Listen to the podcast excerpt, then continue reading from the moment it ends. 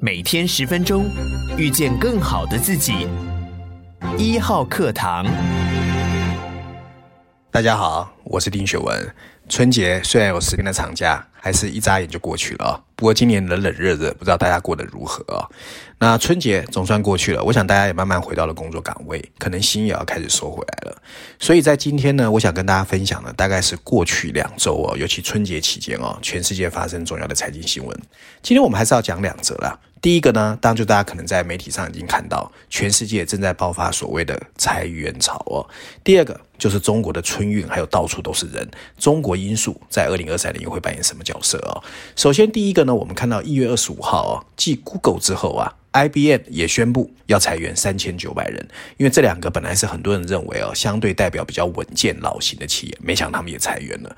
事实上，在春节期间哦，不管是美国的矽谷或华尔街哦，裁员潮一波接着一波。如果大家印象深刻的话哦，去年十一月，脸书啊，还有 Twitter，接着十二月份我们看到 Microsoft。Amazon 和亚马逊，到新年期间，连金融机构，华尔街的摩根斯丹利、Goldman Sachs 都开始裁员。所以有人说，现在美国已经有十五万人突然被裁员了。那很多人其实生活一夕之间就变了。那裁员潮后，当然很多人知道啊，很多企业对二零二三年是没有把握的，所以呢，也让二零二三年变得更加诡谲多测。那我们要怎么来看这个新闻呢？那第二则我要谈的当然就是一月八号，我们知道中国对全世界开放，可是，一月二十号哦，除夕当天啊，中国的文化部跟旅游部。突然宣布，二月六号开始要恢复旅行社经营大陆客出境旅游，而且公布了二十个试点国家，将里面的泰国跟越南还有柬埔寨是最热门的哦。那接着在一月二十五号哦，大年初四，我们看到联合国宣布了二零二三年世界经济形势跟展望哦。这个报告告诉我们，二零二三年世界经济还是会有压力，那全球的经济增长会从百分之三降到百分之一点九。不过联合国认为哦，中国有可能会因为报复性的增长，它的 GDP 增长达到百分之四点八。我们要怎么看中国？中国到底未来的扮演的角色是什么？我觉得这也是很重要一个观察角色啊。首先，第一则新闻有关裁员潮啊，我要引述的是 CNBC。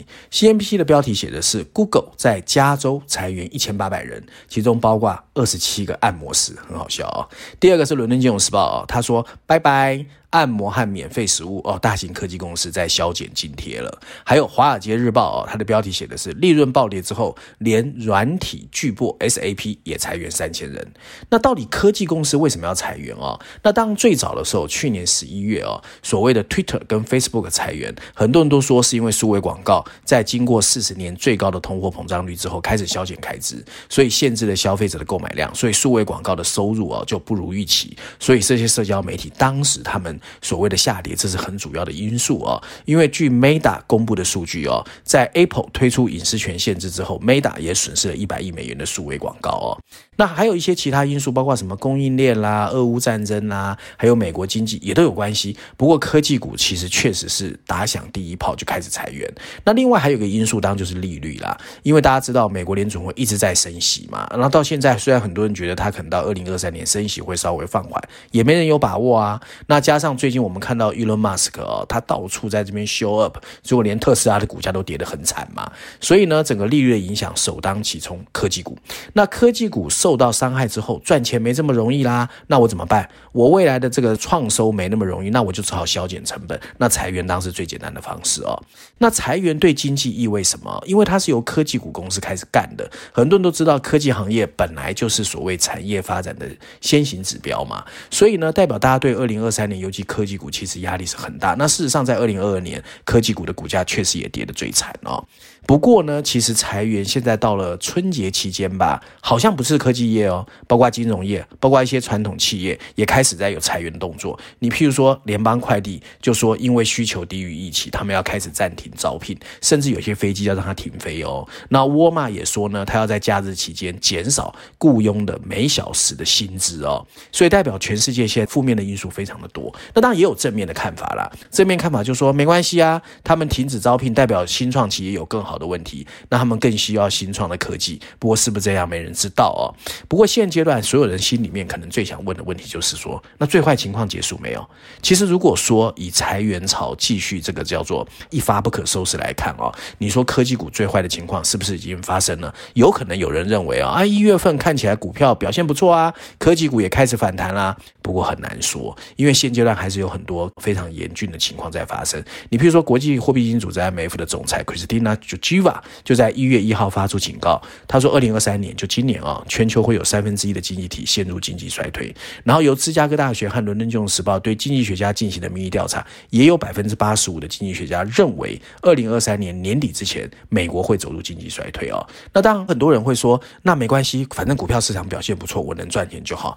那现阶段认真说起来啦，科技股的本益比还是有点高。那利率如果继续升，没有放缓的情况，它的股价会不会跌就很难说。那我说过很多次嘛，什么叫牛市跟熊市？牛市不是一线到底，熊市也不是一线到底的，这中间都会有起起伏伏。所以金融市场你可以波段操作了。不过你说科技股因为一月表现不错，你就判断二零二三年就很好，我觉得还是有点言之过早啊。而且现在最重要的一个因素，我个人看到的啊，就经济学家和投资人之间的分歧很大哦。经济学家都认为啊，经济很烂，可是呢，市场人士尤其投资人都认为说啊，金融一定会很好。我不知道是不是作战行情啊？不过大家如果以金融市场去判断总体经济，我就觉得有点过于天真了。所以到底实际情况怎么样？我觉得我们还要观察一下哦。那另外第二则有关中国因素或逆全球化，首先呢，我想我要引述的是路透社，路透社的标题写的是啊，很多顾问表示哦，中国开放边境和刺激经济的举措可能会重振交易，看好的。CNN 的标题写的是中国政府已经开始设定二零二三年的经济增长目标，希望经济能够复苏。那经济学人是比较负面的，他说中国想推动房地产改革，改革会面临另一波过剩哦，所以其实看好看坏是很多。不过不管怎么样啊，跨完新年啊，本来。春节在后面嘛，很多人都觉得我要好好休养生息。谁知道中国突然打开大门哦，接着呢，我们就看到春运啊，还有中国的景点又开始充满人，好像大陆观光客经过三年之后，像蝗虫一样又在席卷全世界哦。那现在对大陆经济的看法，其实有两种完全不同的看法。一种是认为一定会乱，因为中国经济很惨啊，什么房地产压制科技啊，消费不振，GDP 很烂啊。那另外还有一些人认为，哎，经济可能会反弹哦，因为呢，大陆经济是全球经济复苏的发动。甚至国际经济货币组织的这个总裁都说，中国大陆经济能不能复苏，会是二零二三年全球成长的一个重大因素啊。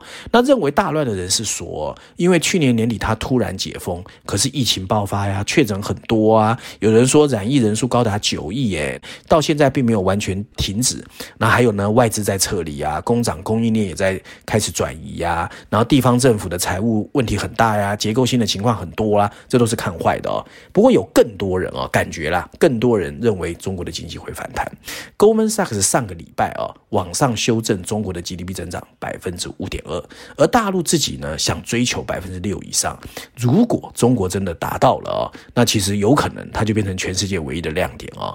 那最近有人看到中国的三十一个省份中，已经有二十九个宣布至少要达到百分之五，甚至有一些特别的城市，你譬如说河南的郑州啦，湖南的长沙，设在百分之七哦，百分之七在现在二零二三年很高的。那大陆经济成长呢，一般来说有两个发动机，第一个是很多人说一定会有报复性消费，因为这两年疫情大家太闷了，而且因为不能花钱，所以中国的家户单位钱很多，据说高达四点八兆美元，比英国全年的 GDP 还要大哦。加上呢，现在。中国的各大城市啊，已经开始重新热络起来。什么旅游、观光、饮食是第一波的获利者。甚至春运的第一个礼拜啊，中国国内的客运航班就增长了百分之十二，已经恢复到疫情前的八成。第二个当就是中国政府已经公开开始对房地产放松嘛。那房地产本来就占大陆经济总量的百分之十五，这个手段呢，过去屡试不爽。那本来呢，在疫情爆发前，中国政府还三声五令哦，房子是用来住的啦，不是用来炒的。不过现在又开始重来。次啊，那房地产如果真的起来，大家也了解嘛，中国经济就有可能有很漂亮的数据啊。不过在当前的情势之下哦，我觉得大家更要注意的不是单纯去看中国的经济到底好或不好，因为不管中国重新开放之后会恢复到什么程度，就像打篮球的人都知道，你的脚扭伤过之后啊，你怎么跳都不可能跟没有扭伤之前一样的好嘛，所以你一定会有受伤嘛。尤其现阶段大家要知道。全球化已经不在，逆全球化确定，而且由美国主导的是所谓补贴政策啦，保护主义越喊越凶。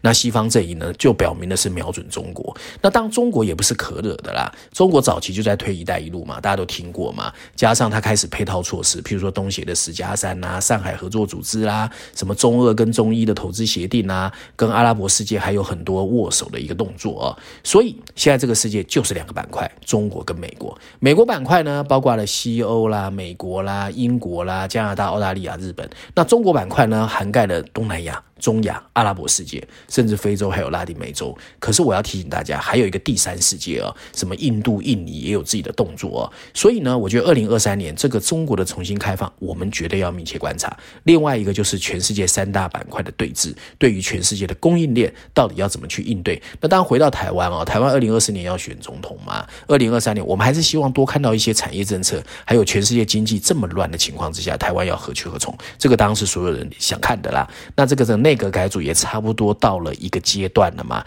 新内阁能不能端出新的菜，还是一如往常拼二零二四年总统选举？那就让我们拭目以待。当然，我们希望政府不要让我们失望。那照例呢，我今天要推荐一下《经济学人》啊。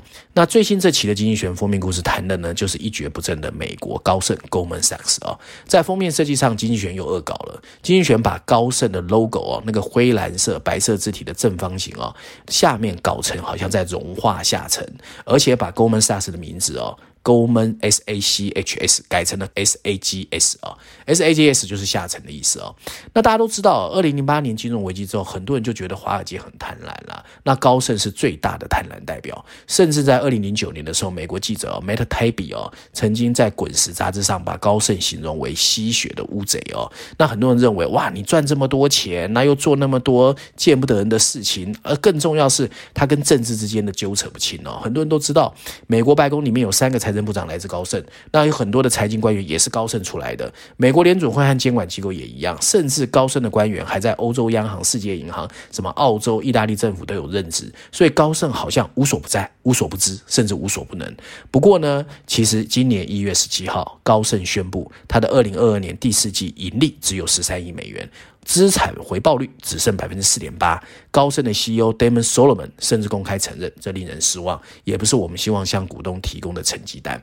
那经济学在这篇文章里面，当对高盛的陨落有提出三个他认为会失败的原因。第一个，这是一个不错的企业，可是在一个不对的产业，因为现阶段呢，其实对金融机构的监管，全世界都一样，台湾也一样，监管得非常严。那真正赚钱，在二零二二年以前，好像是一些什么私募基金啊、ETF 啦，甚至什么。新创金融科技哦，所以这种传统的金融哦，虽然它往消费金融转型的不大成功。第二个就是数位金融，现在竞争很激烈的，你譬如说什么 PayPal、Amazon 啊，什么阿里巴巴都在搞金融嘛，所以传统的金融业你要靠 Investment Banking 赚钱也很难哦。第三个就是逆全球化，高盛过去会变得那么强，就是搭载着美国的全球化，然后在全世界攻无不克，而且最好的时候哦，它有一半以上的获利来自美国以外，现在剩不到三分之一。所以这三个呃教训哦，让高盛哦好像一蹶不振。那到底 Goldman 的这一个陨落，是不是能带给我们一些对二零二三年的看法？我也不知道啦。不过就让我们拭目以待。以上大概就是春节过后，我想跟大家分享有关春节期间全世界发生的财经新闻。还是希望大家喜欢啦。那跟大家拜个晚年，新年快乐！也希望大家回到岗位之后，二零二三年一切顺心，要什么得什么。我们下周见。